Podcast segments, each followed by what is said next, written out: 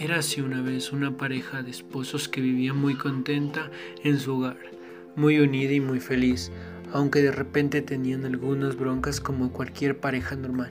Y cada que tenían problemas, la esposa gritaba y le decía, métete a tu cuarto o súbete para arriba.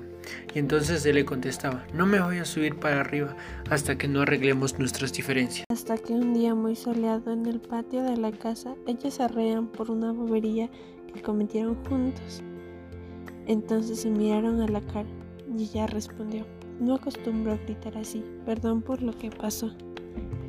Él también se disculpó con ella y cuando ella se descuidó, él vino en puntillas directamente hacia ella y la abrazó con mucha fuerza. La levantó, lo hizo de casualidad. La miró a los ojos y le dijo todo lo que sentía por ella y la besó. Fin.